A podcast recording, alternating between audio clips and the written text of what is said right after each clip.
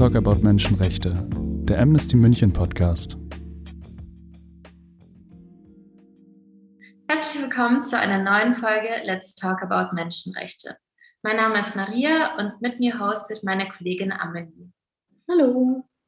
Unser heutiger Gast ist die Autorin Ann-Christine Klusti. Ann-Christine hat Kulturwissenschaften und Psychologie studiert und arbeitet seit 2018 als Redakteurin bei Zeit Online. Im September 2021 erschien ihr erstes Buch Süß, eine feministische Kritik, über das wir heute auch sprechen werden. Ann-Christine, erstmal danke, dass du Zeit hattest für ein Gespräch mit uns. Könntest du vielleicht noch etwas mehr zu dir und zu deinem Buch erzählen? Ja, hallo. Ich freue mich, dass ich äh, bei euch zu Gast sein darf, äh, wenn auch nur digital. Ähm, was kann ich erzählen? Ich wohne in Berlin. Ähm, ich habe recht lange an dem Buch geschrieben. Ähm, beziehungsweise war es ein relativ langer Weg von der Idee bis zur Veröffentlichung. Das waren etwa drei Jahre. Den Großteil habe ich dann in der, im ersten Corona-Winter geschrieben, ähm, der mir insofern ein bisschen zugute kam. Ähm, ja, und alles andere können wir ja jetzt besprechen. Ja, sehr gerne. Ähm, vielleicht zu Anfang würde es uns äh, interessieren, wie bist du denn das erste Mal mit dem Thema Feminismus in Kontakt überhaupt gekommen? Ich glaube, da war ich vielleicht so 15 oder 16.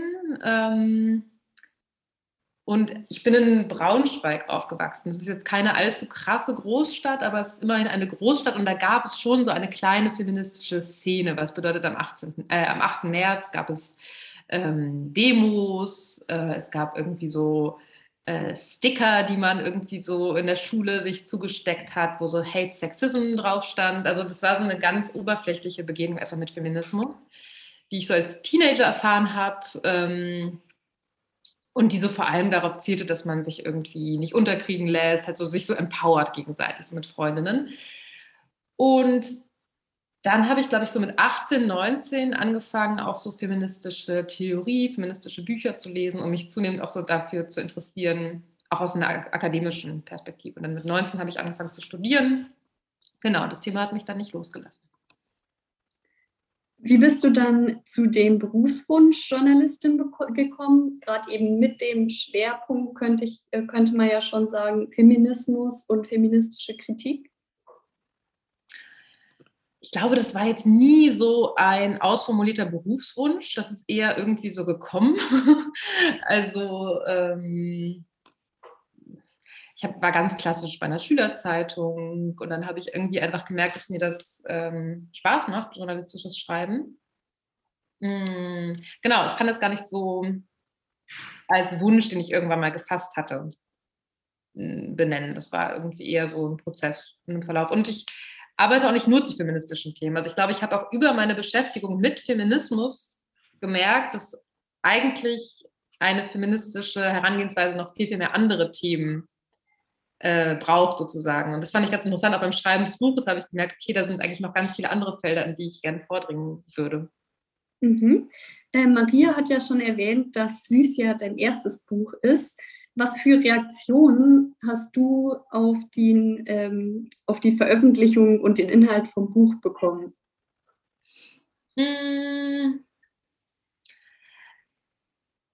wir hatten ja gerade im Vorgespräch schon kurz darüber gesprochen. Also ich hatte mir sehr viel mehr Gegenwind erwartet. Ich habe, ähm, was man ja auch als feministische Autorin einkalkulieren muss, mit krasseren Shitstorms oder so etwas in der Richtung gerechnet. Die Resonanz war dann doch sehr positiv, was mich gefreut hat. Ähm, so in meinem direkten Umfeld hatten viele schon Auszüge oder das ganze Buch sogar gelesen auch weil ich ja viel über meine Freundinnen vor allem schreibe und ich da auch so mir ein bisschen äh, die Erlaubnis einholen musste, dass das so in Ordnung ist. Ähm, nee, aber ich war überrascht. Ich habe eigentlich sehr viel positives Feedback bekommen. Hm, das ist sehr schön zu hören. Ähm, was uns auch interessieren würde, ist, ob sich deine feministischen Ansichten auch im Laufe der Jahre verändert haben, also nachdem du dich mhm. mehr mit den Themen beschäftigt hast und ja, also wenn, wenn sie sich verändert haben, inwiefern? Mhm. Hm. Ja, sie müssen sich ja zwangsläufig verändern, weil, also, äh, so, oder in meinem Fall haben sie sich verändert einfach aus dem Grund, dass ich anfangs äh, so auf einer ganz ähm, privaten Ebene erstmal feministisch war, im Sinne von, ich will mir nicht alles gefallen lassen, so wie man das als Teenager erstmal vielleicht merkt, boah, irgendwie gibt es Situationen, die mich richtig dort ärgern und richtig wütend machen. Ich beschreibe ja auch im Buch so äh, Clubszenen, wenn man mit 15, 16 das erste Mal in irgendeinem Club stolpert, kommt vielleicht auch darauf an, ob man jetzt in einer, in einer Großstadt lebt oder auf der Provinz. Aber ich glaube, so die Mechanismen waren zumindest, ähm, als ich 15, 16 war, wahrscheinlich überall ähnlich archaisch. Ich weiß nicht, ob das heute so viel besser ist. Genau, und erstmal ist es so was ganz Privates, was man auf sich selbst bezieht. Und dann über eine Beschäftigung mit feministischen Themen ähm, habe ich eben immer mehr so strukturelle, ähm, das strukturelle Ausmaß von ähm, ja, Geschlechterungerechtigkeiten begriffen. Und insofern würde ich sagen, wenn man das so sagen kann, mein Feminismus wurde immer etwas politischer und immer, also hat sich immer mehr, mehr Themenfelder erschlossen.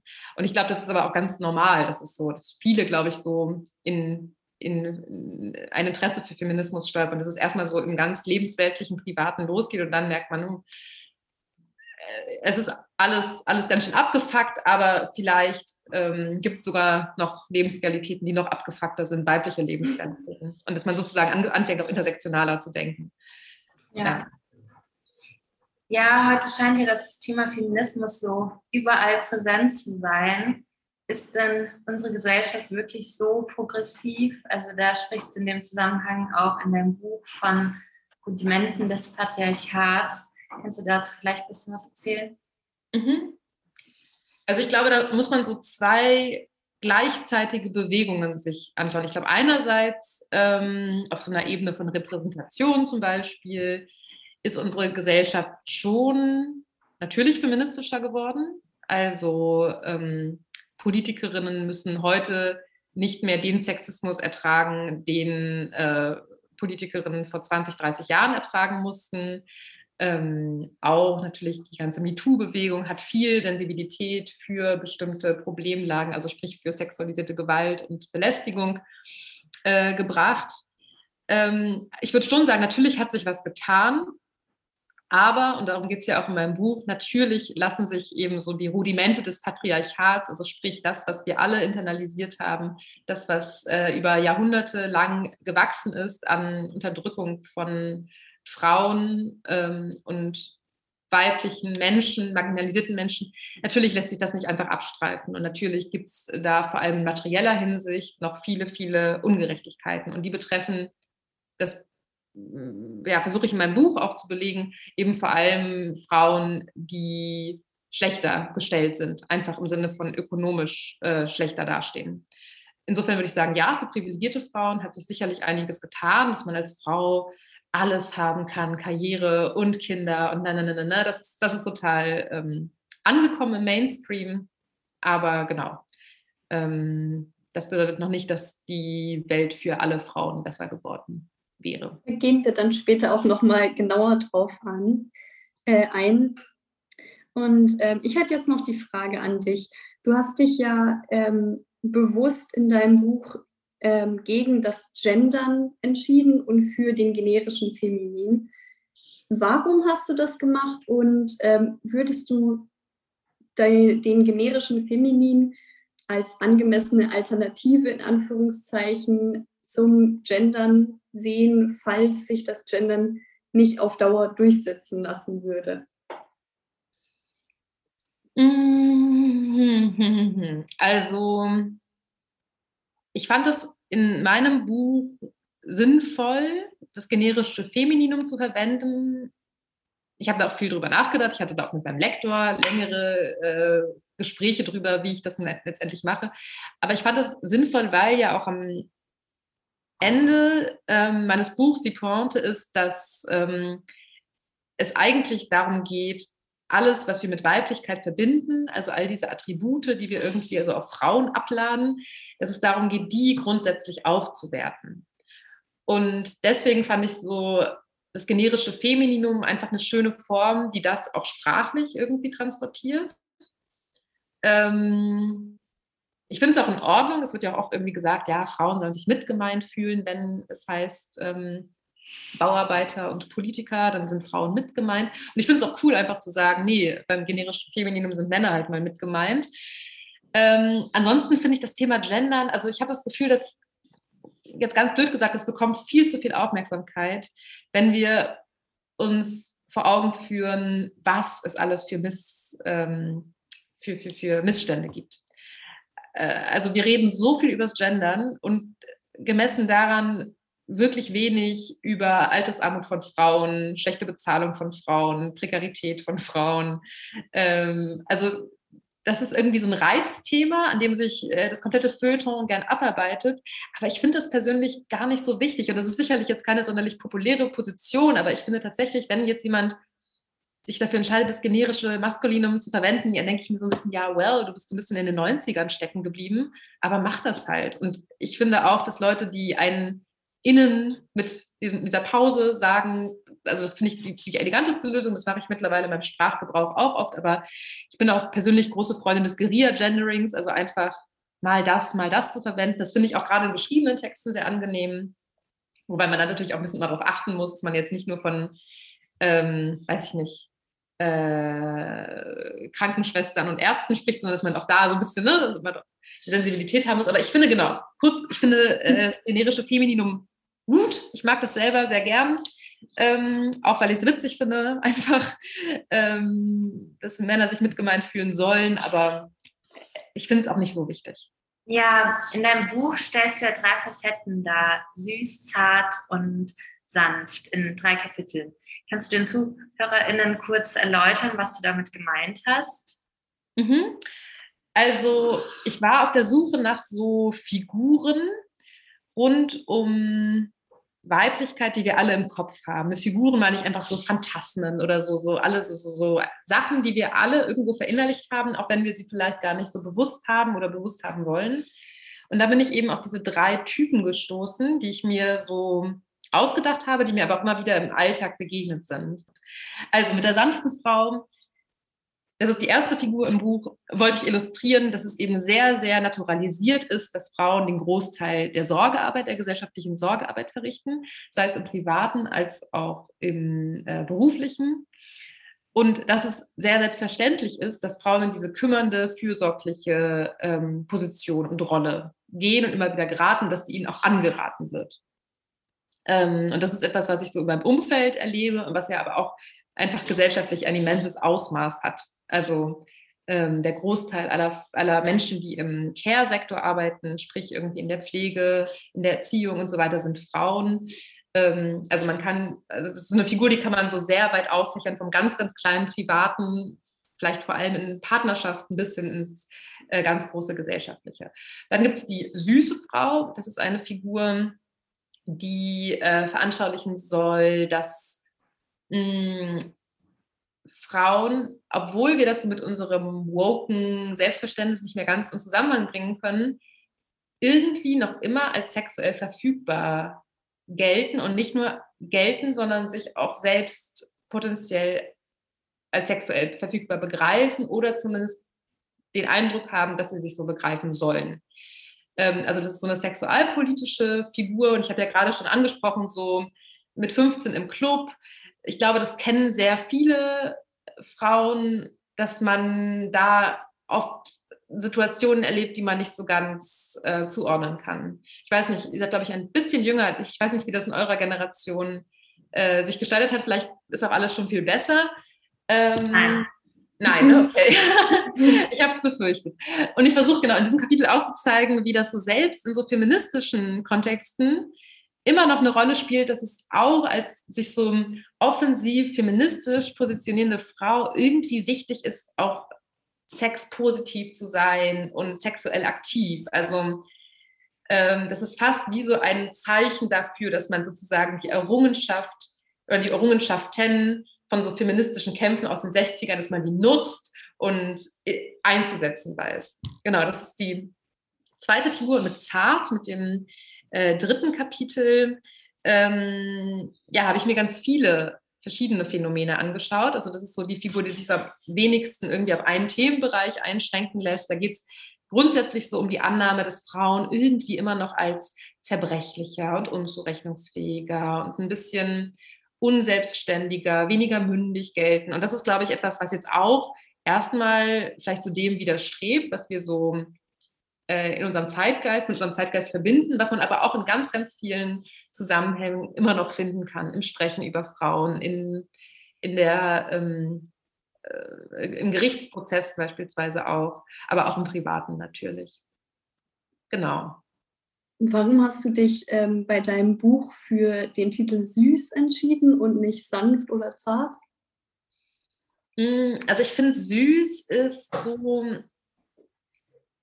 ein Begriff, der ganz, also sanft oder zart sind ja erstmal so relativ positive Begriffe, süß irgendwie auch, aber ich finde, süß ist so ein Begriff, der ganz verschiedene Qualitäten hat. Also etwas, was süß ist, das ist einerseits total angenehm und konsumerabel und gleichzeitig ist es aber auch klebrig und es ist schwer, es abzustreifen.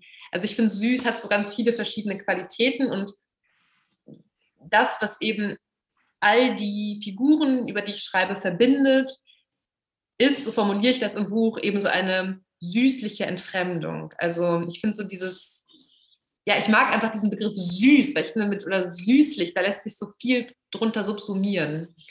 Genau. Und das stand mhm. tatsächlich auch am, am Anfang ähm, dieses Buchprojekts, so diese, diese Frage, woher kommt eigentlich diese Assoziation von Weiblichkeit und Süßlichkeit in all seinen Facetten?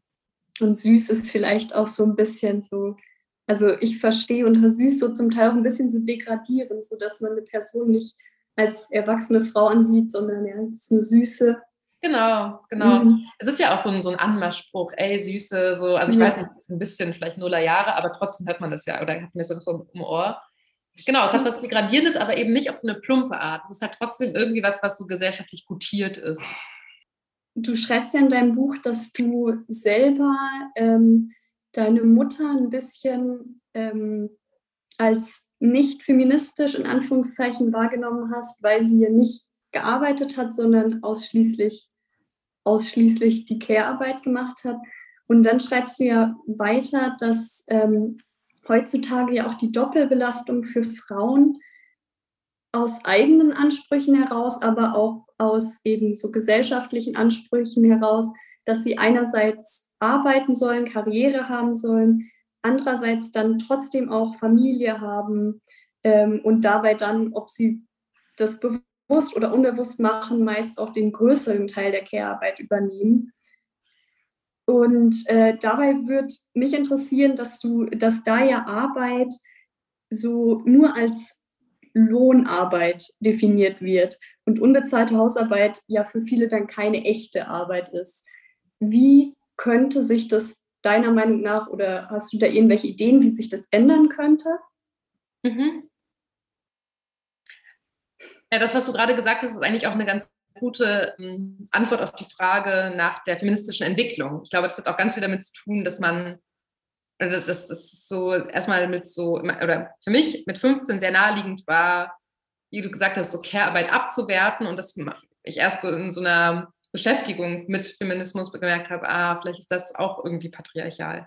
Ähm, aber zu deiner anderen Frage, also ich glaube, es gibt ganz viele Punkte, von denen man ausgehen kann, wie man ähm, das Verständnis dafür, dass Care-Arbeit auch Arbeit ist oder dass Arbeit auch Care-Arbeit ist in beide Richtungen, ähm, wie man das Verständnis ähm, davon irgendwie populärer machen könnte. Also ich glaube zum einen, dass wenn man diesen Gedanken radikal zu Ende denkt, man eigentlich bei einer Reduzierung von Erwerbstätigkeit, also von Lohnarbeit rauskommen müsste Einfach weil, das haben wir jetzt ja auch in der Pandemie erlebt, aber das ist ja auch davor schon ein Missstand gewesen. Die meisten Menschen, wenn sie eine 40-Stunden-Woche haben und sich nebenbei noch kümmern müssen, sei es um ihre eigenen Belange, sei es um äh, Angehörige, sei es um Kinder, ähm, überfordert sind. Das ist einfach ein Konzept, das nicht so ganz aufgeht. Und man kann so dieser bürgerlichen Verteilung von ähm, allein, also jetzt in den 60ern, dieser bürgerlichen Verteilung von einem Teil, der Mann verdient den ganzen äh, verdient den Alleinernährerlohn, äh, finanziert dadurch die ganze Familie und die Frau bleibt zu Hause. Dem kann man, also dieser Verteilung kann man vieles vorwerfen, aber zumindest gab es sozusagen einen institutionalisierten Rahmen, in dem eine Person 40 Stunden ihrer Zeit pro Woche der Hausarbeit widmen konnte. Also es gab zumindest die Zeit dafür. Heute haben wir es so. Oft arbeiten jetzt so in so Paarkonstellationen oder Familienkonstellationen beide Teile, oft auch beide 40 Stunden und die Zeit dafür reicht nicht. Und ich glaube, wenn man jetzt sagen würde, alle Menschen haben eine Vier-Tage-Woche oder eine Drei-Tage-Woche, und da gibt es ja tatsächlich auch schon in Island oder Spanien beispielsweise, also beispielsweise Modellstudien, die das ähm, versucht haben, ähm, umzusetzen. Wenn man, wenn man sagen würde, Menschen arbeiten einfach weniger, dann wäre damit auch schon ein Bewusstsein geschaffen, ah, und diese anderen beiden Tage oder diesen anderen Tag in der Woche, diesen Freitag oder was auch immer das dann ist, ähm, der ist für die Sorgearbeit da. Und ich denke, das wäre ein ganz wichtiger Schritt, um wirklich das auch materiell anzuerkennen, dass Menschen einfach Zeit brauchen für die Fürsorge um andere und auch um sich selbst. Ähm, streng genommen ist ja auch, keine Ahnung, zur Therapie zu gehen, eine Form von Care-Arbeit, so äh, Self-Care-Arbeit halt. Ähm, das wäre ein Schritt. Ich glaube aber auch, dass wenn man die berufliche Care-Arbeit aufwerten würde, dann auch die private Care-Arbeit, die ja nicht so sehr als Arbeit gilt, eine Aufwertung erfahren würde. Also wenn man jetzt, wenn jetzt zum Beispiel ähm, Altenpfleger zu werden oder Altenpflegerin ähm, ein richtig gut bezahlter Beruf wäre mit richtig guten äh, Arbeitsbedingungen, ähm, dann würde das, glaube ich, on the long run irgendwie auch ins Private ausstrahlen.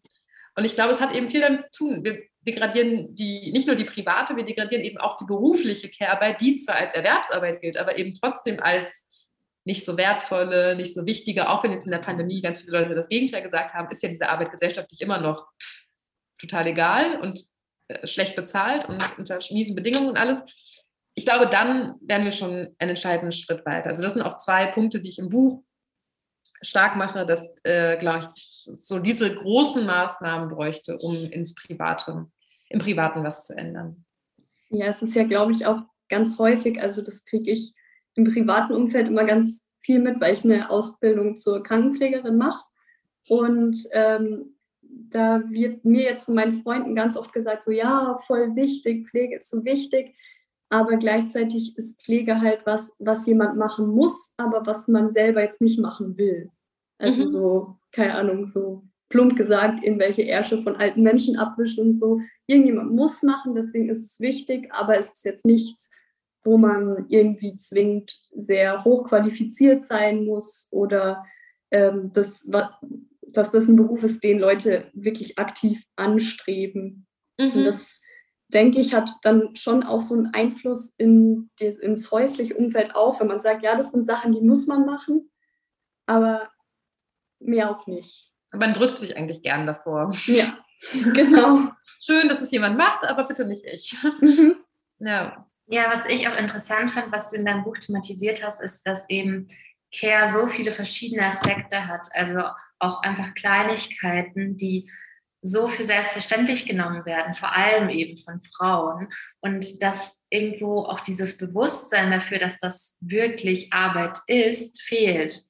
Also wir sind da irgendwo schon ein bisschen weiter, aber irgendwie so, ja, ich war mal schnell einkaufen und habe noch das Geschenk für, uns, für deine Großeltern besorgt und habe noch die nächste Woche geplant und den nächsten Urlaub und es ist dann irgendwie nicht wirklich anerkannt, dass das wirklich Arbeit ist, also und auch Energie kostet und sogar wenn man es gerne macht, bedeutet das nicht, dass es für selbstverständlich genommen werden sollte.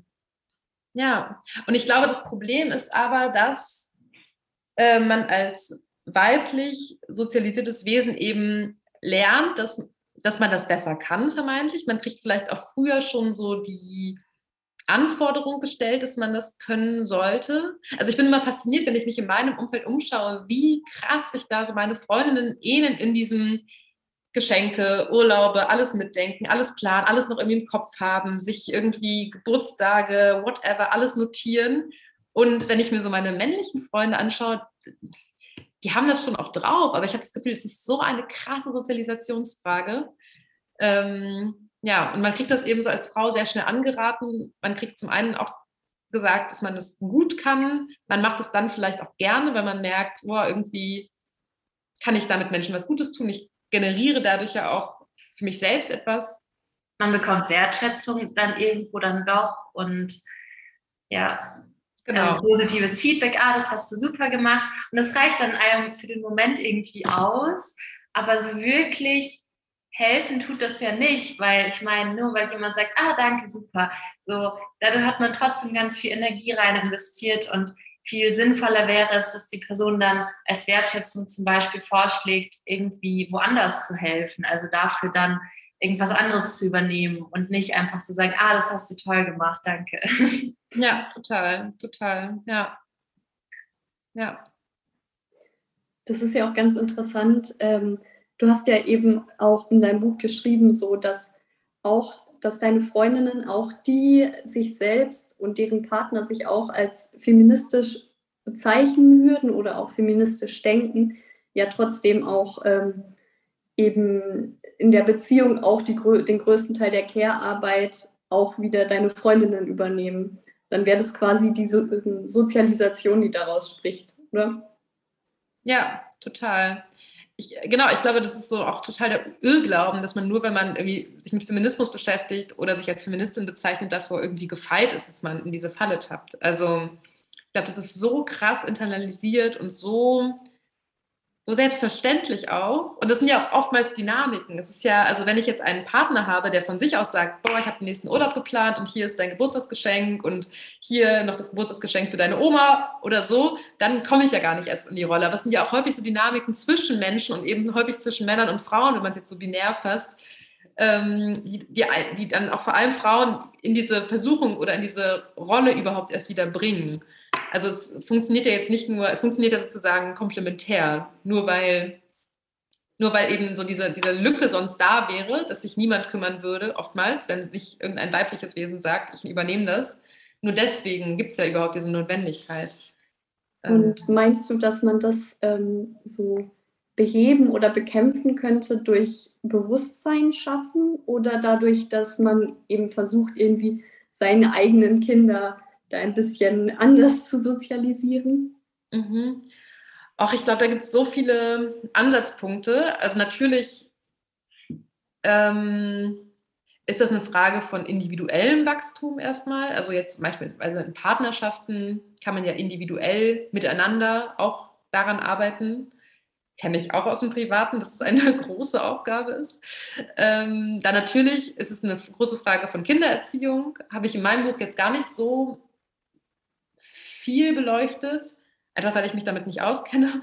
Ähm, aber ich glaube schon, dass das auch mit, mit reinspielt, natürlich. Aber auch wenn ich jetzt sage, boah, ich erziehe meine Kinder richtig feministisch und ähm, angenommen, ich habe jetzt einen Sohn und eine Tochter, wieder so doof binär formuliert, dann bringe ich meinem Sohn bei, er soll die ganze Zeit auch ein Bewusstsein für Care-Arbeit haben. Meiner Tochter bringe ich bei, sie muss sich nicht immer für alles verantwortlich fühlen, nicht um alles kümmern dann geraten diese beiden Menschen natürlich trotzdem in ihrem Leben in irgendwelche Kontexte, in der Schule, im Kindergarten, bei, bei anderen zu Hause oder so. Also die sind ja nicht nur in dieser Familie am Aufwachsen, die wachsen ja in einer Gesellschaft auf, die ihnen trotzdem mitgibt. Ähm, ja, dass es da irgendwie eine Geschlechterbinarität gibt und verschiedene Anforderungen. Und deswegen glaube ich halt schon, dass es nicht nur eine Frage von individuellem Bewusstsein schaffen und von, von Kindererziehung oder Sozialisation ist, sondern auch eine Frage so von gesellschaftlichem Umbau einfach. Und angenommen, ähm, ja zum Beispiel bleiben wir beim Beruf der Krankenpflegerin. Angenommen, dieser Beruf wäre so attraktiv, dass auch mehr Männer sagen würden, sie machen den. Und das wäre ja wahrscheinlich so. Wäre der jetzt richtig gut bezahlt, dann würden wahrscheinlich, nehme ich einfach mal an, mehr Männer auch in den Beruf gehen. Ich glaube, da gibt es auch irgendwelche Modellstudien zu. Und wäre das normaler, dass wir auch im Beruf erleben, Männer kümmern sich genauso selbstverständlich, dann würde das ja, das haben wir ja gerade schon besprochen, wieder rückstrahlen. Genau, und ich denke, da, man kann an so vielen Punkten ansetzen und es ist auch an allen Punkten wichtig, da anzusetzen. Ich fände es äh, ganz kurz wichtig, dass du vielleicht nochmal drauf eingehst. Ähm, du in deinem Buch, also gehst du ja auch so ein bisschen von dieser Geschlechterbinarität aus. Also du schreibst ja dann schon immer Mann und Frau. Kannst du vielleicht für die ZuhörerInnen erklären, wieso du das machst? Also was so dahinter steckt? Mhm. Also ich habe da lange mit mir gerungen und es ist ja auch so 2022 oder 2021, da ist das Buch erschienen, so fast ein bisschen altmodisch, das so zu formulieren. Also ich kam mir auch altmodisch dabei vor, aber mein Argument dahinter war, dass es eben, also ich glaube nicht daran, dass es Männer und Frauen in, im biologischen Sinne so gibt. Also ich bin der festen Überzeugung, dass es mehr Geschlechter gibt als zwei und das Geschlecht auch etwas sehr Fluides ist. Aber was es auf jeden Fall gibt, sind diese Vorstellungsräume. Wir alle haben eine Idee davon, was Männlichkeit ist und eine andere Idee davon, was Weiblichkeit ist. Und genau um diese Vorstellungen geht es ja in meinem Buch. Es geht ja gar nicht so sehr um das, was real gegeben ist, sondern es geht darum, was, was wir uns so, was wir immer noch in unseren Köpfen haben, auch wenn der Zeitgeist vielleicht schon etwas weiter ist. Genau. Und ähm, aus dem Grund fand ich es dann doch legitim, von Männern und Frauen zu sprechen und damit, aber das schreibe ich auch im Buch, nicht die biologischen Geschlechter zu meinen, sondern eher die, genau, die gesellschaftlichen Zuschreibungen. Ja, ich finde, das ergibt auch absolut Sinn. Also, dass es auch sehr viel einfacher ist, eben die Missstände da zu zeigen, eben indem man von Mann und Frau spricht. Aber ich dachte, es so für unsere ZuhörerInnen wäre es halt ganz gut zu wissen, wenn sie da uns jetzt auch drüber sprechen hören, ähm, ja. wie das gemeint ist. Ja, stimmt. Ich, ich sage das auch immer so entschuldigend, wenn ich von Männern und Frauen spreche. Ja, wenn man das jetzt so blöd binär sagt, ich habe immer das Gefühl, man muss das ja. dazu sagen, weil es ist ja auch blöd, das so völlig für gegeben zu halten.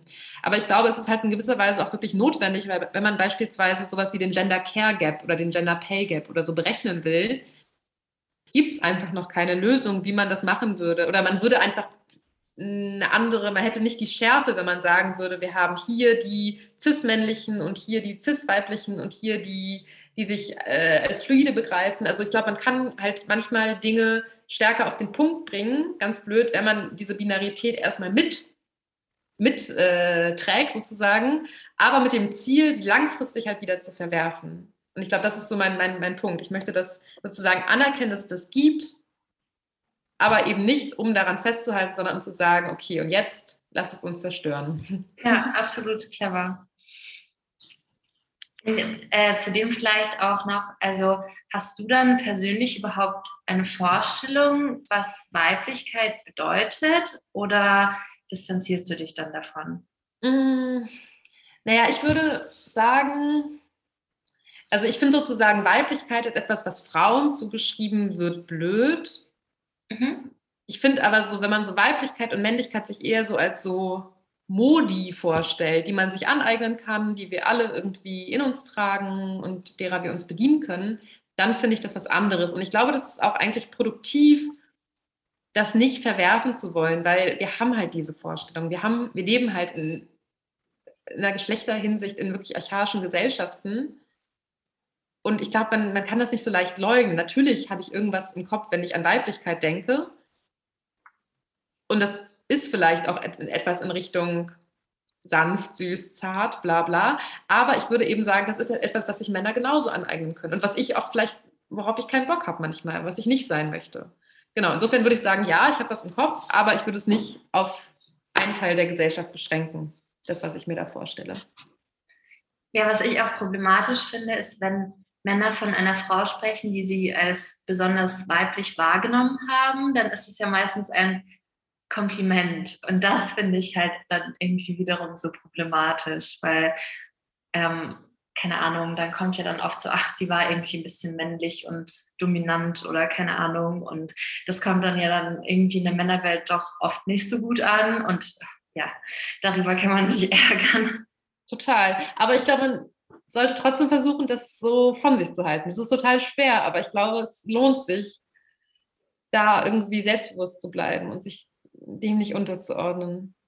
Weil ja beides, beides ist so einschränkend, sowohl Weiblichkeit als auch Männlichkeit. Das sind so einschränkende Konzepte, oder? Man muss, immer irgendwas leugnen an sich. Ja, total. Und vor allem auch, also ich habe eine Freundin, die äh, hat mir erzählt, dass sie, also sie ist ähm, auch Feministin und sie hat mir erzählt, dass sie ganz lange Zeit wirklich äh, Pink gemieden hat und sich wirklich versucht hat, bewusst von diesem ganzen, in Anführungszeichen, weiblichen zu distanzieren. Aber das sprichst du eben in deinem Buch auch so gut an, dass das, ob das dann auch richtig ist. Also, weil so sollte es ja eigentlich auch nicht sein, dass man sich dann davon distanzieren muss, dass man als Feministin gilt. Deswegen ach, ist es nicht so einfach. Ja, aber ja, ich kenne das auch. Ich habe mich lange Zeit geweigert, Kuchen zu backen, weil ich immer dachte, boah, Kuchen backen ist so das allerblödest weibliche, was man machen kann. Aber Kuchen ist halt auch geil. Also warum sollte man keinen Kuchen backen? Aber ja, ich kenne das total, dass man ja so, sich so dagegen verwehren will, aber indem man das tut, ist man ja trotzdem immer noch nicht frei. Man ist halt eigentlich total unfrei, wenn man immer das Gegenteil von dem macht, von dem macht was von einem erwartet wird. Ja, auch mit dem Sexpositivismus, da ist man ja auch eigentlich bei dem Punkt, dass man dann eben auch wiederum, wenn man als frei gelten möchte, ja auch sexuell irgendwie aktiv sein muss und verschiedene Partner haben sollte. Und da ist man dann irgendwie auch nicht so wirklich frei. Also man fühlt sich dann auch komisch, wenn man dann nicht dem entspricht, dem man, also äh, dem man entsprechen möchte. Also man hat dann ein bestimmtes Bild, wie eine Feministin aussehen muss und dem möchte man dann vielleicht entsprechen und dann klappt das auch nicht und ähm, ja, da, da entstehen dann auch Probleme für einen. Ja, total, total. Und ich glaube, frei ist man erst dann, wenn man auch als Frau sagen kann, irgendwie habe ich gerade nicht so Bock auf Sex. Und das ist genauso legitim und genauso feministisch und genauso wild wie alles andere. Ja, oder ich will heiraten und ich nehme dann den Nachnamen von meinem Ehemann an, weil ja, ich das einfach möchte. Ja, ja. Ohne dass das dann auch belächelt wird. Also. Ja. Wobei ich da vielleicht ein bisschen widersprechen würde. Ich überlege gerade, vielleicht ist das eine ganz gute Überleitung zu diesem Zartkapitel auch, falls wir noch darüber sprechen wollen. Ähm, also natürlich, ich würde auch sagen, jede Entscheidung ist erstmal legitim. Wobei dieses Namen annehmen eines Partners ja schon auch so dieser, dieser Besitzideologie so ein bisschen entspricht. Also ich würde jetzt niemals individuell eine Frau dafür schämen, völlig okay, wenn, also man sollte eh individuelle Entscheidungen jetzt nicht ähm, also aus feministischer Perspektive nicht allzu sehr schämen, finde ich. Ähm, aber trotzdem finde ich das faszinierend, dass es das noch gibt. Wisst ihr, was ich meine? Ja, ja ich glaube, wieso das manche machen, ist eben der Punkt, wenn man dann beispielsweise eine Familie gründet, dass es dann praktischer ist, wenn alle denselben Namen tragen, so einfach praktisch. Und ja, ich weiß nicht, die Alternative wäre ja, seinen eigenen Namen zu behalten. Und der, den hat man ja dann normalerweise von seinem Vater, also auch von einem Mann. Und wenn man daran denkt, ja. man halt entweder den Namen von seinem Vater oder von seinem Ehemann. Und ja, also im Endeffekt das Patriarchat ist stark verwurzelt in allem. Aber ich wenn alle, nee, sorry, sag du. Ähm, ich habe aber auch das Gefühl, dass wenn ich jetzt den Namen von meinem Mann annehmen würde, das ist ja auch zu einem gewissen Grad so, gebe ich ja auch einen Teil meiner ähm, Identifikation ab. Ich meine, das ist der Name, den ich jetzt mein ganzes Leben lang hatte und das gebe ich jetzt von einem Tag auf den anderen ab. Und da geht ja dann schon auch irgendwie so, so doof sich anhört, ein Teil von einem selber auch verloren. So quasi der Teil, so, das ist mein früheres Leben und jetzt fängt mein neues Leben mit dem neuen Namen an und jetzt ähm, mit dem Mann und mit Familie und so? Ja, es hat, glaube ich, verschiedene Aspekte, aber ich äh, habe das auch mitbekommen, also auch bei gleichgeschlechtlichen Beziehungen, da ist es ja dann auch oft so, dass sie einen gemeinsamen Nachnamen haben wollen. Also ich habe jetzt äh, auf Social Media mitbekommen, dass äh, ein lesbisches Pärchen geheiratet hat und da hat eben eine Ehefrau auch den Namen äh, von der anderen angenommen und ich glaube, das ist wirklich sehr individuell, was man da für sich auch einfach reininterpretiert in diese Aktion. Aber was ich auch wirklich gut finde, äh, was du gemeint hast, eigentlich, dass ähm, man sollte so niemanden schämen für etwas, weil das ist dann, da gerät man dann auch irgendwie in so eine Spirale und da hält man dann auch nicht mehr zusammen, weil das finde ich zum Beispiel bei dem Feminismus auch ein bisschen problematisch, den wir heute haben, dass man dann gleich wirklich andere verurteilt, wenn sie dann doch nicht irgendwas so machen, wie die eigene Vorstellung des Feminismus das einem vorschreiben würde. Deswegen, ähm, ja, da, da kommt man dann auch nicht wirklich weiter. Ja, obwohl ich sagen muss, also in dem, in der Hinsicht finde ich das auch komplett richtig. Ich kann ja nicht auslegen, was für andere feministisch ist oder wodurch andere sich selbst äh, bestärkt fühlen. Aber so ähm, die ja schon weit verbreitete Ansicht, was man so häufig hört, so ja, Frauen müssen Frauen unterstützen in jeder Situation und bei jeder Entscheidung. Das sehe ich dann schon ein bisschen anders, weil ich nicht denke, dass Gleichberechtigung, was ja, was ich jetzt zumindest anstrebe, nicht ist, ich feiere jetzt jede dafür ab, was sie tut. Ich kritisiere Männer genauso dafür, was sie tun. Und ich finde, aus meiner Perspektive ist dann so, wenn eine Frau etwas tut, was ich nicht unterstütze, dann kann ich das schon auch sagen. Ich muss sie jetzt nicht dafür schämen oder sagen, ja, du bist total frauenfeindlich oder sowas. Aber ich finde nicht, dass ich jeden, jede Frau für alles, was sie tut, unterstützen muss. Das finde ich auch. Ich glaube, so eine falsche Solidarität, die wäre ja auch verlogen. Ähm, ich würde aber fast sagen, dass das Problem des Shamings so meinem Gefühl zumindest gerade größer ist. Also dass so dieses Frauen äh, richten sich gegen andere Frauen das größere Problem ist als so eine Solidarität, die alle umarmt und völlig oberflächlich bleibt. Ja, ja, auch so dieses, ähm, dass zum Beispiel Mütter, die sich entscheiden, nicht zu arbeiten, also nicht ähm, einer Lohnarbeit nachzugehen, dass die dann auch von Feministinnen irgendwie verurteilt werden, dass sie dann nur zu Hause mit den Kindern sitzen. Das ist dann halt auch schwierig. Und vor allem, da, das ist auch ein sehr interessanter Aspekt bei dir im Buch, ähm, ist es halt auch problematisch, wenn man diese Working Moms glorifiziert, weil ganz oft ist es ja so, dass es dann eben weiblich gelesene Personen ähm, in einer sehr privilegierten Position sind. Also, dass sie sich leisten können, eben eine Nanny zum Beispiel zu äh, bezahlen, dass sie ähm, nicht alleinerziehend sind, dass sie dann auch äh, Unterstützung eventuell vom Partner bekommen. Und aber auch vor allem, glaube ich, so der finanzielle Aspekt, dass sie halt einfach ähm, diese Care-Arbeit verlagern können auf eine Nanny oder dann noch eine Putzfrau.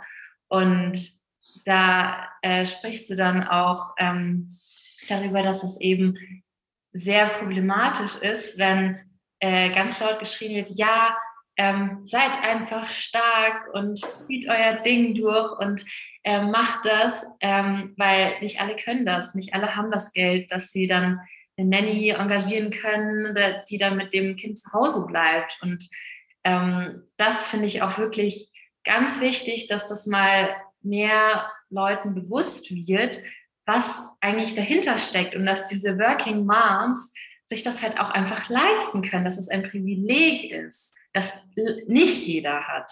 Ja, absolut. Ja, ich denke, da ist ja auch ein recht gutes Beispiel ähm, die Premierministerin von Neuseeland, von der ja bekannt ist, dass sie während ihrer Amtszeit schwanger war und ein Kind bekommen hat und die dann aber laut Medienberichten auch nur sechs Wochen in Elternzeit war. Danach hat sich dann ihr zu dem Zeitpunkt zukünftiger Mann und die Nannies um das Kind gekümmert. Aber würden, würdest du sagen, dass das wirklich Vorbilder sind für Frauen oder, ob, oder dass die eher, dass solche Vorbilder eben von so privilegierten Frauen, die halt eben die Finanzen haben, Nannies einzustellen und auch ähm, ja schon auch finanziell die Ressourcen haben, dass der Mann nicht arbeitet. Meinst du, das übt dann zusätzlichen Druck auf ähm, gerade vielleicht Frauen aus, die alleinerziehend sind oder eben nicht die finanziellen Ressourcen haben, um sich irgendeinen tollen Kita-Platz oder irgendeine Nanny zu leisten? Also ich glaube, ich finde es immer gut, so Mutterschaftsphantasmen aufzubrechen. Also deswegen finde ich es gut, dass es solche Vorbilder gibt, weil Mutterschaft ist einfach wahrscheinlich die verkitschteste Sache auf der ganzen Welt. Es ist absolut anstrengend. Viele Frauen werden depressiv. äh, weil sie auf Dinge verzichten, weil sie sich einschränken, weil sie zu wenig Zeit haben, weil sie sich von ihrem Partner im Stich gelassen fühlen. Also Mutterschaft ist wirklich, ja, wahrscheinlich so das, das verkitschteste Phänomen, was wir haben. Äh, vielleicht neben romantischer Liebe, aber ich glaube, Mutterschaft ist es noch härter.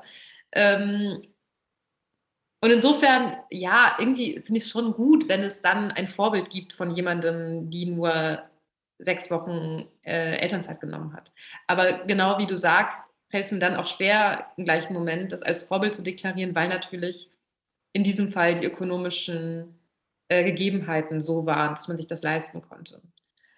Und es ist eben nicht nur ein Privileg, ähm, sich eine Nanny leisten zu können, das ist auch ein riesiges Privileg auf jeden Fall. Es ist auch ein Privileg, einen Partner zu haben, der sagt, okay, dann mache ich den ganzen Scheiß. Ähm, und dann ist es vielleicht von Vorteil, wenn man Premierministerin ist und man auch nicht sagen kann, du, ich mache nur eine Teilzeitstelle. Ähm, also insofern bin ich da zwiegespalten. Ich glaube, es ist schon wichtig, gegen Mutterschaftsideale anzukämpfen, einfach weil sie sehr stark einschränken. Aber so wie du auch gerade gesagt hast, es kann genauso Frauen an den Rand des Wahnsinns treiben, wenn man dann auch noch sozusagen von seiner Premierministerin vorgelebt bekommt, hä, es geht doch alles, warum kriegst du es denn nicht hin? So Horror. Deswegen nein, ich würde sagen, ähm, so richtig Vorbildcharakter haben solche Frauen für mich nicht. Du ähm, verwendest in deinem Buch auch den Begriff Potenzfeminismus. Kannst du da vielleicht kurz darauf eingehen, was du damit meinst und wieso du den Potenzfeminismus kritisierst? Mhm. Ja, das ist eigentlich in dem Zusammenhang gerade ähm, ganz passend, weil genau ähm, solchen Frauen, wie der neuseeländischen Premierministerin, oder jetzt nicht ihr persönlich, aber genau Frauen quasi, die sich diese Form von Entledigung von Care-Arbeit leisten können, würde ich potenzfeministisches Denken oftmals vorhalten. Also ich meine Potenzfeminismus einfach hm, jetzt nicht diesen einen Feminismus. Ich glaube, das sind verschiedene Strömungen, verschiedene feministische Diskurse, die sich darunter subsumieren lassen.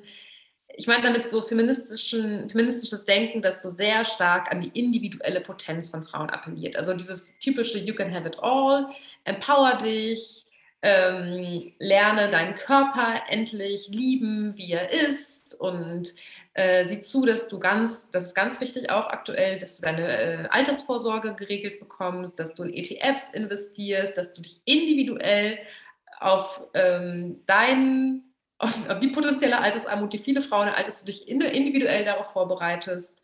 Ähm, begreife deine, deine Karriere als einen feministischen Weg oder ein feministisches Projekt. Also, wenn ich das jetzt so sage, vielleicht habt ihr dann auch so die entsprechenden Podcasts und Instagram-Accounts und Personen, die das vielleicht auch verkörpern im Kopf. Ähm, ich will gar nicht sagen, dass das falsch ist. Also ich glaube, dass feministisches Empowerment wichtig ist irgendwo. Aber es ist halt als feministische Politik ganz schön kurz gegriffen, wenn es nur um individuelle Entscheidungen geht. Und das ist, glaube ich, auch für mich beim Schreiben dieses Buches eine wichtige Erkenntnis gewesen, dass Feminismus eben keine individuelle Aufgabe ist oder weniger eine individuelle Aufgabe und eigentlich vielmehr eine politische Aufgabe, ein politisches Projekt sein sollte, eine, eine, eine, politische Vision davon, wie man Gesellschaft anders gestalten und transformieren kann. Genau, und ja, vielleicht erstmal soweit. Kannst du vielleicht noch mal kurz erklären, wieso eben diese individuelle Verhaltensänderung nicht zum gewünschten Ergebnis führen kann? Also mhm. wieso das zu kurz gedacht ist? Ah ja, stimmt, das habe ich vergessen zu erwähnen. Naja, ich glaube, dass so dieses ähm, mach Yoga und geh zur Therapie und ähm, investiere in ETFs, dass dieses ganze Sprechen halt nur relativ wenigen Frauen vorbehalten ist. Weil wenn ich alleine jetzt eine Mutter mit drei Kindern bin und gerade jetzt von steigenden Energiepreisen und Inflation und so betroffen, so dann bringt mir das herzlich wenig. Und das sind, glaube ich, weibliche Lebensrealitäten, die man so im Mainstream-Feminismus viel häufiger beleuchten sollte die sind halt nicht sonderlich sexy und die sehen halt auf Instagram auch nicht so schick aus, weil sie es halt auch nicht sind, sondern weil sie einfach prekär sind. Ähm, aber genau, ich glaube, das ist ein Feminismus, der einfach nur sehr, sehr wenig Frauen in Wahrheit adressiert. Und das sind wahrscheinlich die, die sich eben genau die Nannies und Reinigungskräfte und Restaurantbesuche und all das, was so ein ähm, Leben weitaus angenehmer macht, äh, leisten können. Und deswegen halte ich ihn halt für zu kurz gegriffen. Ähm, wenn du sagst, es ist eine politische Aufgabe, dann ähm, was wäre deine Forschung? Also was müsste geschehen in der Politik, in der Gesellschaft, mhm. ähm, dass sich da was verändert, also verbessern würde?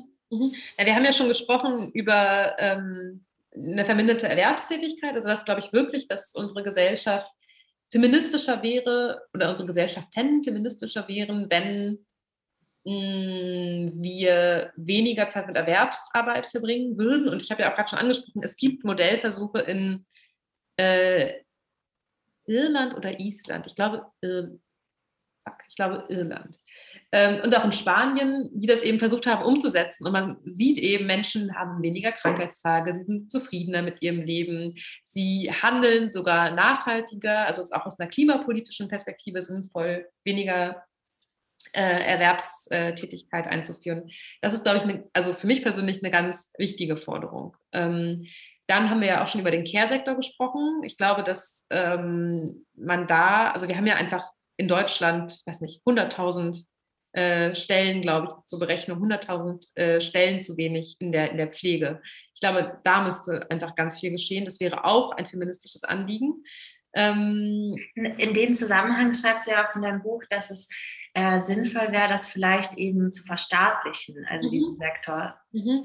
Das ist natürlich eine radikale Forderung, aber ich glaube, dass alles, was mit Fürsorge und mit Kümmern und Heilen und Menschen gesund machen oder Menschen gesund auf die Welt bringen, Menschen ein schönes Ende ermöglichen, dass all das einfach in einem krassen Widerspruch steht zu Effizienz und Profit und Gewinn Schulen zum Beispiel sind auch in staatlicher Hand. Es wäre ja völlig absurd, wenn wir uns Schulen als Unternehmen vorstellen würden. Und ich glaube, ähnlich wie Schulen sollte man über Krankenhäuser und Altenheime nachdenken. Es ist einfach absurd, dass es Unternehmen sind, Unternehmen in privater Hand, die eigentlich dem, der Maxime unterliegen, dass sie Profit generieren müssen. Das kann einfach kein, kein, keine gute Pflege, keine, keine adäquate Gesundheitsversorgung gewährleisten. Ja, man hört ja auch immer wieder, dass gerade so ähm, Altenheime, die jetzt von irgendeinem privaten Träger sind, besonders ähm, qualitätsfern sind, sage ich mal. Ja. Ja, beziehungsweise gibt es dann ja auch Altenheime, die, die 500 Euro mehr kosten, die dann vielleicht wieder besser sind. Also es ist einfach alles, es ist, es ist pervers, wie, wie wir mhm. uns das vorstellen, wie man Menschen pflegen und heilen und äh, versorgen. Meinst du denn, ähm. dass eine kapitalistische Gesellschaft überhaupt fair und feministisch sein kann? Naja, ich meine, es gibt ja nicht den Kapitalismus. Also ehrlich gesagt glaube ich das nicht. Ich glaube, der Kapitalismus basiert darauf, ähm, weibliche Arbeit auszubeuten. Also das beschreibe ich auch in meinem Buch, wie eigentlich so in, im, im frühen Kapitalismus überhaupt erst diese äh, Einteilung in Erwerbs- und Reproduktions- oder Care-Arbeit überhaupt erst entstanden ist. Es gab es ja im Feudalismus vorher, in der Form zumindest nicht. Also natürlich gab es schon immer irgendwie eine, eine patriarchale Unterdrückung von Frauen, aber dass man so gesagt hat, die Gesellschaft ist so binär und die einen machen das und die anderen machen das, die einen äh, verdienen Geld, die anderen bleiben zu Hause und, und sind unentlohnt. Das war jetzt in der Realität natürlich nicht immer so krass, aber also diese Vorstellung, die ist ja eine kapitalistische Vorstellung. Insofern glaube ich schon, dass wir in gewisser Weise den Kapitalismus überwinden müssen, um sowas wie Geschlechtergerechtigkeit zu gewährleisten. Und nicht nur Geschlechtergerechtigkeit, sondern auch Klimagerechtigkeit. Also, und auch Rassismus. Auch Rassismus ist eine Erfindung kapitalistischer Gesellschaften. Also alles Hand in Hand, ja. Ja, genau, genau. Es ist alles irgendwie miteinander verwoben. Ähm, aber ich glaube auch, dass man auch im Kapitalismus eine Gesundheitsversorgung besser organisieren könnte, als sie gerade ist. Natürlich wäre es schön, wenn wir äh, das Profitstreben im Gesundheitssektor völlig überwinden würden. Ich fand am Ende deines Buches auch einen interessanten Twist, den du gemacht hast. Und zwar ähm, hast du dann, ähm, soweit ich mich jetzt richtig erinnere, geschrieben, dass ähm, deine Idealvorstellung nicht wäre, dass niemand mehr süß, zart und sanft wäre, sondern dass alle ebenso wären. Also dass eben alle Geschlechter bereit wären, auch mal süß, zart und sanft zu sein. Und äh, das fand ich sehr interessant. Und ich glaube, darüber wird auch nicht genug gesprochen. Also, dass Männern vielleicht auch gar nicht so die Möglichkeit gegeben wird, sanft zu sein, weil das einfach gesellschaftlich auch gar nicht akzeptiert wird. Und auch Männer, die eventuell das sogar gerne wären, dann oft von der Gesellschaft einfach sich auch eingeschränkt fühlen, dass das dann einfach auch nicht männlich ist. So, deswegen, das fände ich sehr interessant. Was meinst du, könnte man da machen, jetzt nicht politisch gesehen eben, sondern gesellschaftlich, was könnte man da machen, dass das akzeptierter wäre, dass eben auch Männer mal sanft, süß und zart werden? Du meinst, was man individuell oder Genau, genau. Also was, was können wir zum Beispiel in unserem Umkreis tun oder mhm. ähm, ja, was kann man halt jetzt nicht auf politischer Ebene verändern, dass wir da einen Schritt weiterkommen? Mhm. Naja, ich habe schon den Eindruck, dass der Diskurs darum schon da ist. Also, dass, also es gibt ja in den letzten Jahren so einen breiten Diskurs um Männlichkeit und wie einschränkend das ist, als Mann sozialisiert zu werden. Ich habe schon das Gefühl, dass wir da auf einem ganz guten Weg sind. Ähm, ja, und ich meine, jetzt so ganz individuell kann man natürlich versuchen, aus so einer ganz heteronormativen Dynamik, ich meine das jetzt gar nicht nur in Partnerschaften, sondern auch in Freundschaften oder jeglichen Beziehungen irgendwie auszubrechen. Also, das hatte ich ja vorhin so gesagt, dass es natürlich immer eine Dynamik ist, in der ein Part sich plötzlich sanft wiederfindet und der andere Part sich zurücklehnt. Und ich glaube, da kann man schon auch individuell dran rütteln, indem man einfach mal ausprobiert, was passiert, wenn man das Geburtstagsgeschenk für die Oma nicht besorgt und vielleicht mal jemandem die Chance gibt, es zu besorgen oder so. Also ja. ähm, natürlich kann man das im Individuellen tun, aber grundsätzlich glaube ich schon, dass wir so schon auch einfach politisch rütteln müssen. Ich glaube einfach, dass unsere Gesellschaft, so wie sie strukturiert ist, Männer nicht allzu sehr ermutigt, in die ja. zu gehen. Vor allem, wenn man jetzt sich vorstellt, dass wir dann als Frauen äh, anfangen würden, den Männern eben zu erklären, wieso es denn jetzt sinnvoll wäre, in unserer Beziehung das so und so umzustellen, da sind wir ja schon wieder in der Funktion, dass wir was erklären und leisten. Und das ist ja dann irgendwo auch ein bisschen problematisch, weil man steckt dann auch sehr viel Energie oft in solche Gespräche, die dann auch manchmal zu nichts führen. Und man versucht halt einfach so verzweifelt irgendwas zu verändern, aber es klappt halt einfach auch nicht immer. Ja, absolut, absolut. Genau. Und dass man wieder die, der Part ist, der das Gespräch initiiert und dann eventuell auch einen Konflikt auslöst, den man dann wieder lösen muss. Ja, das ist blöd. Absolut. Glaubst du, dass Aufklärung an der Schule was äh, helfen würde? Du meinst Feminismus als Schulfach? ja, zumindest. Äh, also es gibt ja, glaube ich, äh, irgendwie Gesellschafts- oder was gibt es da? Sozialkunde. Mhm. Vielleicht, dass man das so als Teil bei Sozialkunde oder so bespricht. Weil zu meiner Schulzeit, also ich habe 2016 Abi gemacht und wir hatten, wenn ich mich recht erinnere, nichts zu Feminismus besprochen. Mhm. Ich glaube, ich habe in der Schule auch nichts mit Feminismus zu tun gehabt, also in, in den Schulfächern. Ja, also ich kann mir vorstellen, dass es aber auch jetzt gerade sich ändert. Also je mehr Menschen sich als äh, Feministinnen verstehen, desto mehr Lehrerinnen gibt es auch, die sich als feministisch verstehen. Also ich glaube schon, dass es implizit wahrscheinlich auch praktiziert wird und dass es auch in den letzten Jahren so einen diskursiven Sprung gegeben hat, dass man immer geschlechtersensibler wahrscheinlich auch unterrichtet oder auch lehrt. Mm, ich glaube, ich würde es mir, weil du gerade Sozialkunde gesagt hast, auch ganz krass in der Sexualkunde wünschen.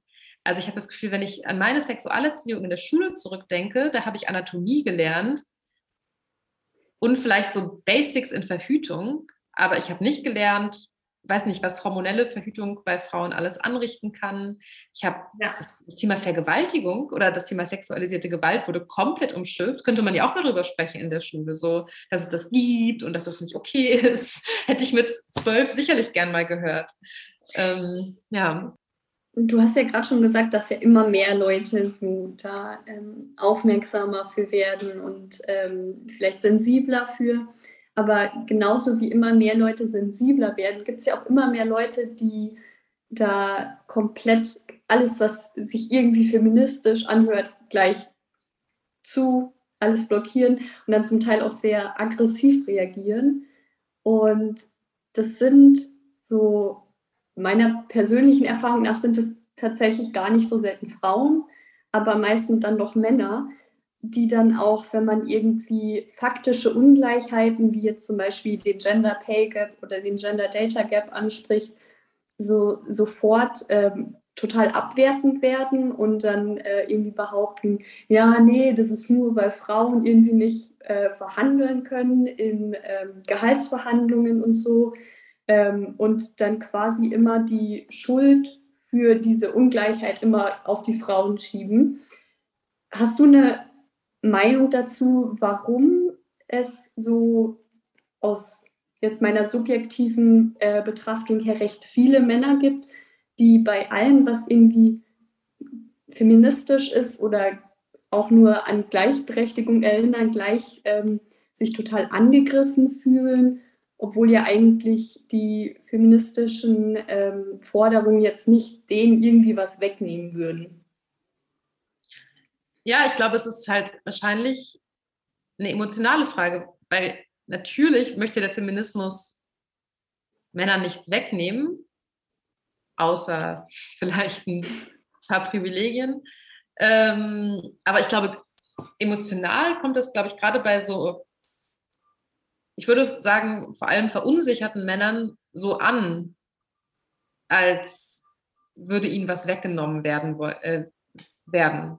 Und ich glaube, das ist ein großes Problem. Und ich, mir fällt gerade so ein Zitat von Simone de Beauvoir ein, ich kriege es nicht ganz zusammen, weil sie hat mal ähm, sinngemäß, ich glaube, das zitiere ich sogar in meinem Buch, sinngemäß sowas geschrieben wie, nichts sei für den Feminismus so gefährlich wie ein in seiner Männlichkeit verunsicherter Mann. So sinngemäß, wahrscheinlich falsch zitiert, aber ich glaube, das trifft es total. Ich glaube, Männer, die. Ah, hast du es gerade parat? Ja, wenn du die Seite sagst. Ich weiß die Seite ehrlich gesagt nicht. Ich weiß, dass ich das irgendwo, glaube ich, vielleicht auch nur in einer Fußnote untergebracht habe. Okay. Ähm, aber sinngemäß, glaube ich, funktioniert das Zitat so. Und ich glaube, das sind auch gerade Männer, die ähm, nicht nur, aber vielleicht auch von anderen Diskriminierungsachsen betroffen sind. Also wenn ich, keine Ahnung, als Maurer, okay, als Maurer hat man vielleicht noch einen ganz guten Stundenlohn, aber als ähm, Lieferfahrer oder so, mich eh irgendwie beschnitten fühle äh, oder eingeschränkt in der Auslebung meiner, meiner, meiner Persönlichkeit oder so oder einfach einen Knochenjob habe. Ich glaube, deswegen ist ja tatsächlich, um so, auch so auf, so einem, auf so einer Klassenebene so zu beleuchten, ist ja auch Sexismus in bestimmten Milieus so verbreitet. Beides, also wenn ich schon quasi abgefuckt bin von meinem Dasein, dann will ich mich zumindest größer fühlen als Frauen. Dann will ich mich zumindest irgendwie irgendeiner, will ich mich irgendeiner Überlegenheit versichern. Und da ist Sexismus halt immer ganz, ganz dienlich oder Rassismus genauso. Aber ja, ich würde es mit, ich würde es einfach ganz knallhart psychologisch mit äh, Verunsicherung oder eben auch tatsächlich ähm, ja, äh, Ausbeutung begründen, dass es so ist. Würdest du dann umgekehrt auch behaupten, dass Männer, die feministisch denken, sehr selbstsicher sind, also genügend Selbstsicherheit in sich tragen, dass sie diese feministischen Ansätze so zulassen können? Ja, das würde ich auf jeden Fall sagen. Also ich glaube schon, das ist echt eine gute Frage. Ich habe mir das noch nie, die Frage mir noch nie so gestellt, aber ich glaube, ja. Ich glaube, dass wenn ich auch so an, so an feministische Freunde von mir denke, ich glaube, das sind selbstsichere Menschen, die vielleicht auch Anteile in sich zulassen können, die nicht so viel mit Männlichkeit zu tun haben oder mit dieser stereotypen Männlichkeit. Und ich glaube, es ist ja als Mann auch schmerzhaft, Feminist zu werden oder Feminist zu sein. Man muss sich da ja hinterfragen und man erinnert sich sicherlich dann an Situationen, in denen man nicht so cool gehandelt hat, in denen man oder hat Gedanken, die, von denen man weiß, dass die jetzt nicht so cool sind. Also ja, und ich glaube, dafür braucht man schon eine Selbstsicherheit. Ja, vielleicht sollte man dann auch zur Therapie gehen.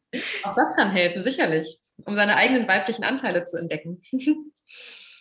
Ja, und einfach um selbstsicherer zu werden. Ich glaube auch, dass so Therapie eben so ein Thema ist, wo Männer sich dann oft irgendwie ähm, komisch fühlen, wenn sie das machen. Und das ist ja auch gesellschaftlich vielleicht nicht so sinnvoll, dass man da das irgendwie vielleicht ändern sollte. Ja, absolut. Ann-Christine, gibt es noch irgendwas, was du gerne uns erzählen würdest über dein Buch oder was wir jetzt vielleicht nicht gefragt haben, was du zum Abschluss vielleicht nochmal sagen möchtest? Mm, nee, wir haben eigentlich alles beleuchtet, oder? Okay, ja. Fand total nett mit euch zu sprechen. Wir haben Ja, uns auch vielen sehr Dank.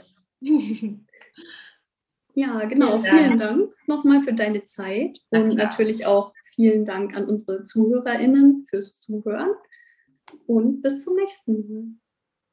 Danke, tschüss.